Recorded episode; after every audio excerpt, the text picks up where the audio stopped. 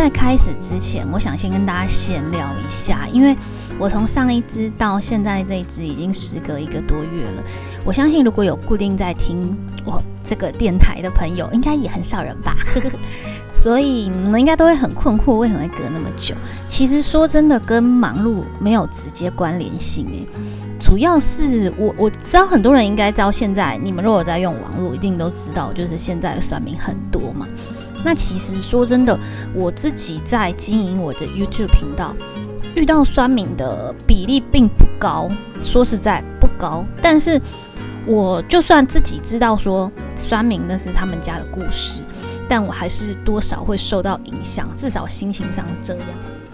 然后我身边有朋友就是在经营 YouTube 频道，然后也有遇到类似的状况。那其实说实在话哦，无论今天是说影片创作者啊，还是任何的创作者、歌曲啊等等的艺术类的，我不管是艺术还是任何啦。都会有一个心中自己的对自己的要求的一个准则，我们都希望做到好，我才会把它公开出来嘛。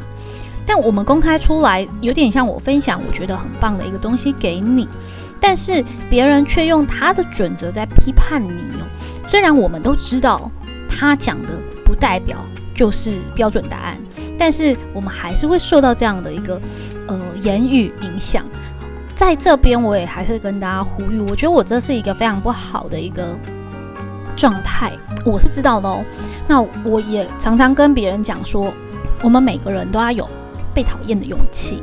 但说实在话，当你真的遇到的时候，你说不被影响也是困难的啦。说实在话，毕竟我们只是人而已，我们会有情绪感受，包含我有耳朵，我有判断能力，我还是会被你讲的话影响。但是。我自己是到另外一个跳脱的一个状态，就是说，那我现在我就嗯，我不理你，那我也不回应。我现在能做到就这样子，然后把你删除或者封锁这样。但我们也知道，这个酸民就千千万万嘛，包含就是说，现在因为疫情的关系，我相信有很多人也因为就是太过压抑，所以呢，可能心理状态。不太好，我相信很多很多有这样状况的人，毕竟人家都说现在这个时代叫亚健康时期嘛，身心灵亚健康的人其实是多数的。对，那这不是我今天要探讨的，我只是要说，我也是有这样的，会怎么讲？会很害怕别人去怎么评断我。我说真的哦，我其实是知道酸民的对错，酸民酸民说的话不代表什么，那是他的世界。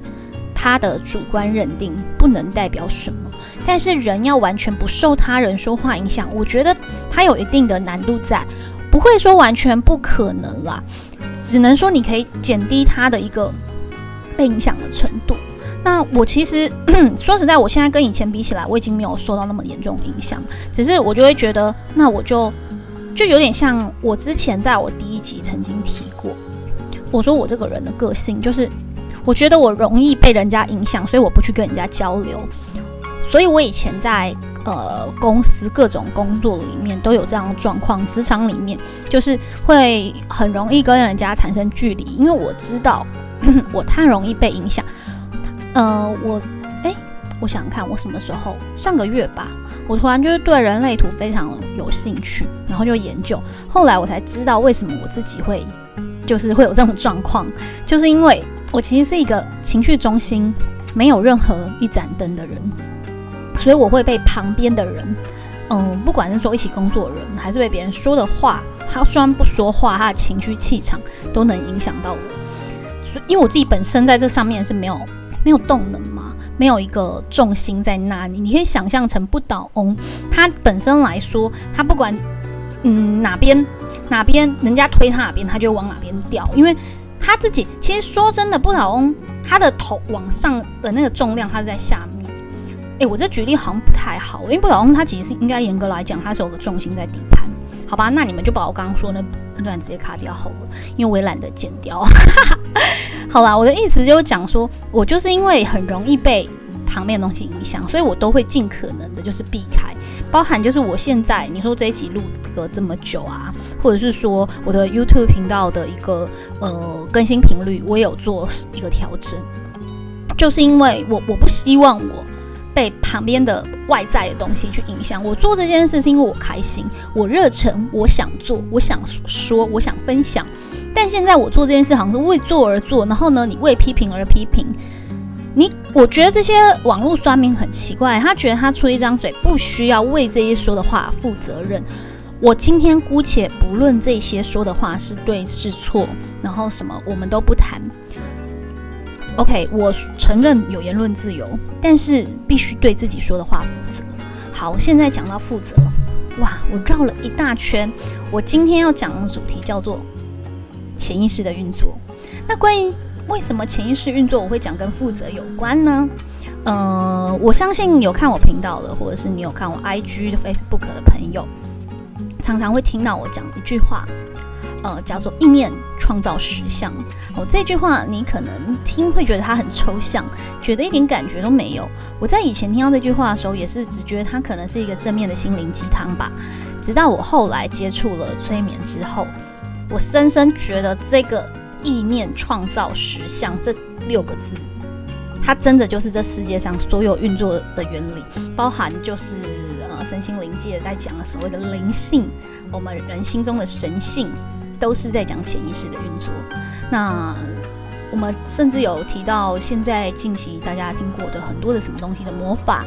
呃，或者是说去做法啊，有人家就不管说法国，不 不是法国，泰国那种什么点蜡烛啊等等的那些东西，很多的东西它都是来自于我们潜意识。好，现在讲到潜意识，那因为它很深，如果我要去讲潜意识，包含什么心理学，那要讲东西太广了。那我今天只讲一个最口口语化、最好理解、最白话的方式跟大家表达。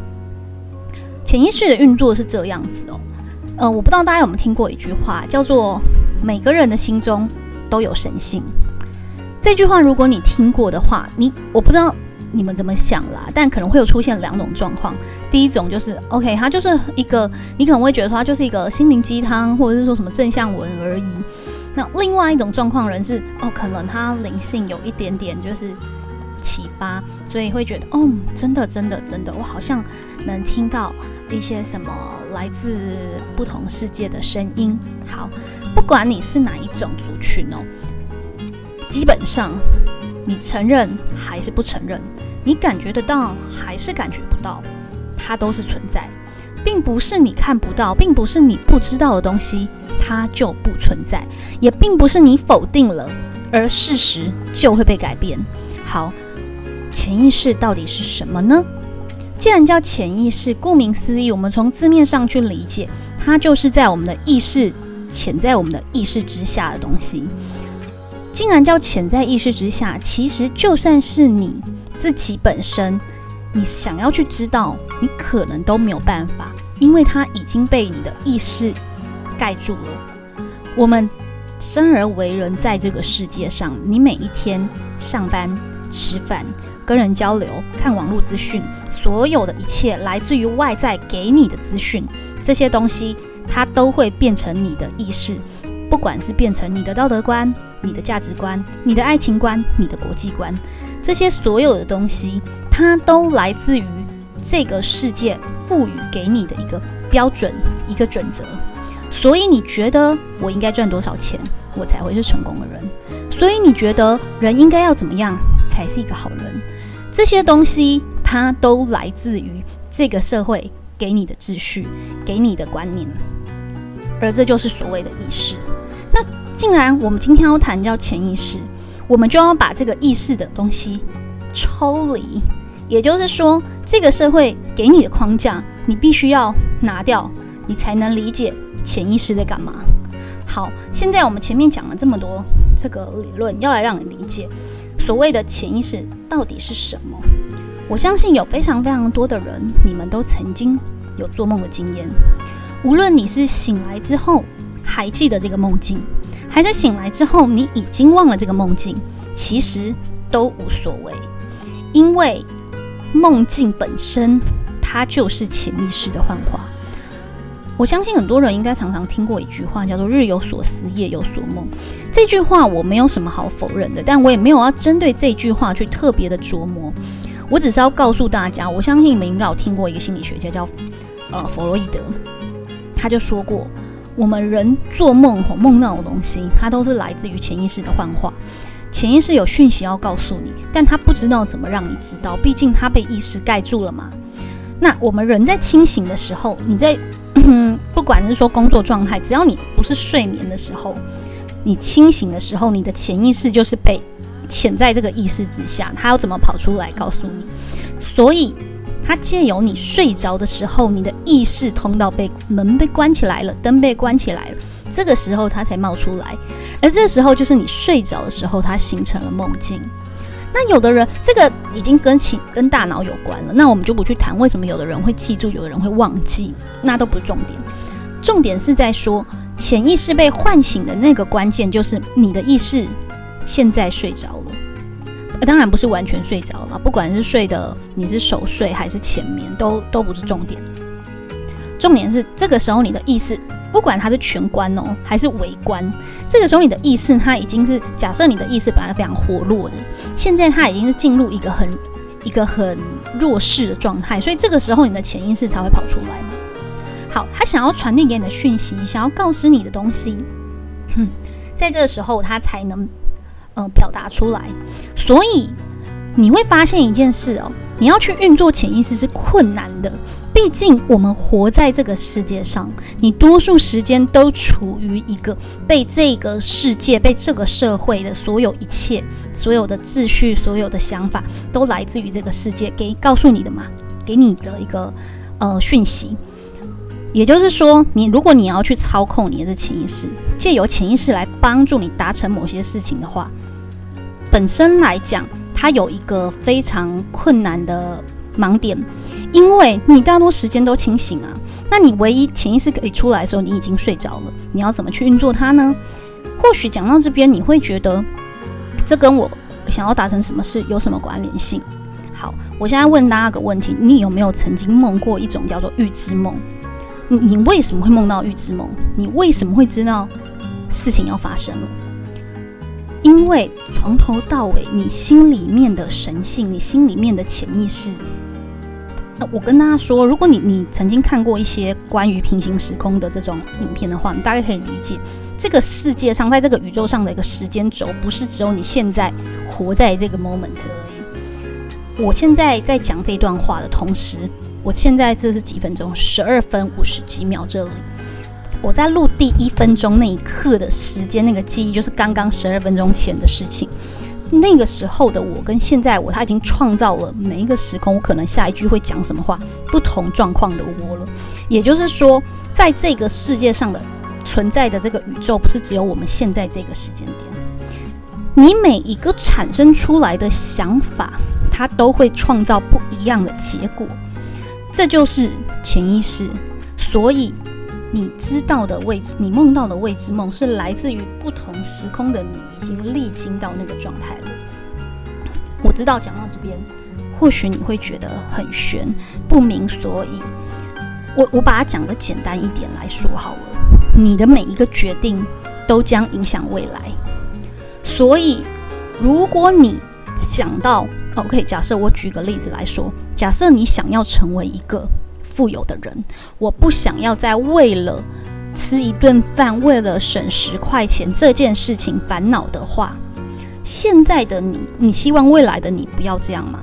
你就得为这个，你想到这个以后，你就要知道你现在要做出什么样的改变，因为你现在做出来的决定、做出来的选择，都将形成未来的自己。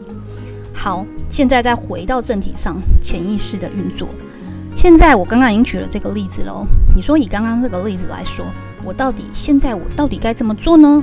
潜意识应该告诉的你是，未来的我不需要为吃饭这件事情去烦恼。我希望我成为一个想吃什么我就能买的人，不需要为了省那十块二十块而就是陷入就是犹豫不决的状况。所以现在这个你的潜意识要怎么去运作呢？告诉自己。我不需要为吃而烦恼。接下来的每一个状况，你都能 handle 住，我根本不需要去烦恼还没有发生的事情，因为我根本不需要为吃而担忧，我只需要把每一刻活得快乐自在。这叫做什么？这叫做臣服宇宙发生的一切。你有发现一件事情吗？这个状况是我根本没在担心，原本我会担心的事情。你当你假设了一堆可能会发生的极惨状况，然后一堆负面念头的时候，也就是说，你自己的潜意识在把这些东西召唤过来。你不要觉得好像，诶，我是做最坏的打算啊，做最好的准备。当你有这个想法的时候，我这样讲好了啦。做最坏的一个，我反而会建议各位吼，不是叫做做最坏打算，应该是说把你心中那个过高的期待值，想要去操控结果的观念关掉。但那不叫做做最坏的打算。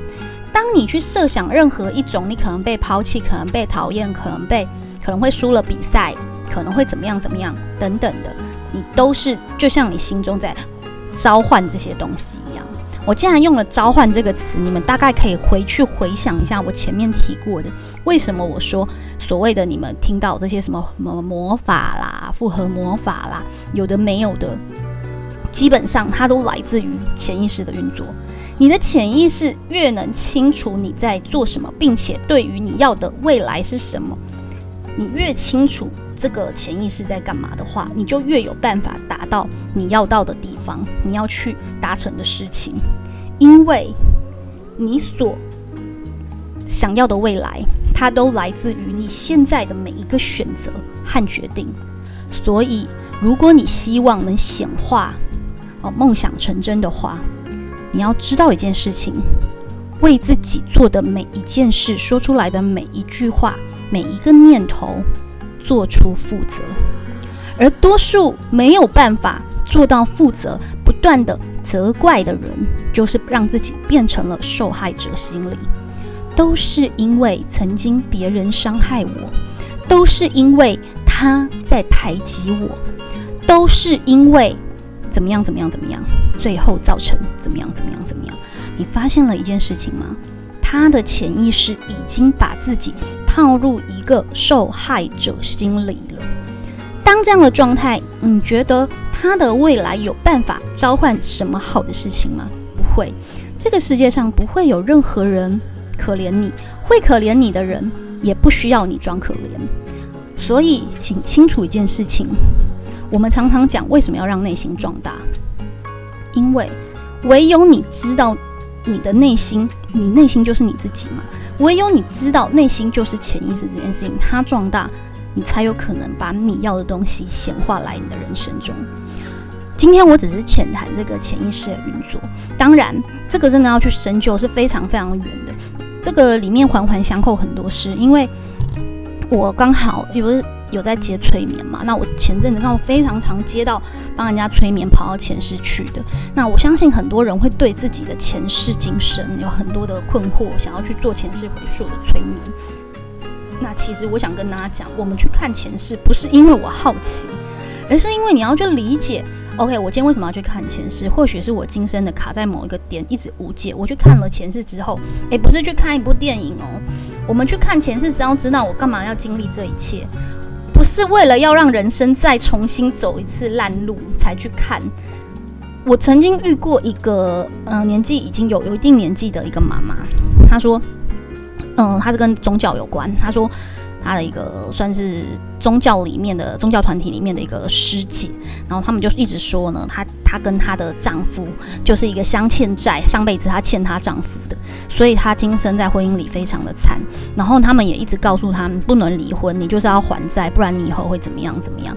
千万不要这种心态。我们去看前世，我理解前世，我是希望让大家从这里面学到功课，并且从这里面跳脱出来，不是要你套入受害者情节，嗯，不是。你一旦选择了这样，记得我刚刚说的话，你创造的未来就是惨的。不要怪别人，不要觉得我好像还完了他这个债，你下辈子不会错。以宇宙运运作的一个道理来看的话，你这辈子这样，你的功课根本没修完，也就是你上辈子的功课没修完，这辈子还是没修完，你就累积了两世，继续往下。你的累生累世就是不断的一直累积功课。为什么？因为你一直没有从功课里面跳脱出来。OK，今天只是浅谈啦。当然，如果你想要深究更多，然后之后我会再跟大家谈谈关于催眠的部分。那谢谢大家今天的收听，呃，我们下一支再见。哎，我真是希望我不会隔太久啊。我跟大家提，因为我这边的那个。这里的隔音不太好，所以你们常会听到那种开门声。所以我每次都一直在思考，我到底在什么时间录比较好哦。而且我很特别，是你们如果仔细听我，才会发现我每次都是一次录到底哦，不是剪接，而且我也没有写稿。所以呢，有的时候会比较就是出息一点，就是跑到状况外面去。希望大家就多多见谅。好，感谢大家的收听，我们下一集再见喽！祝福大家，拜拜。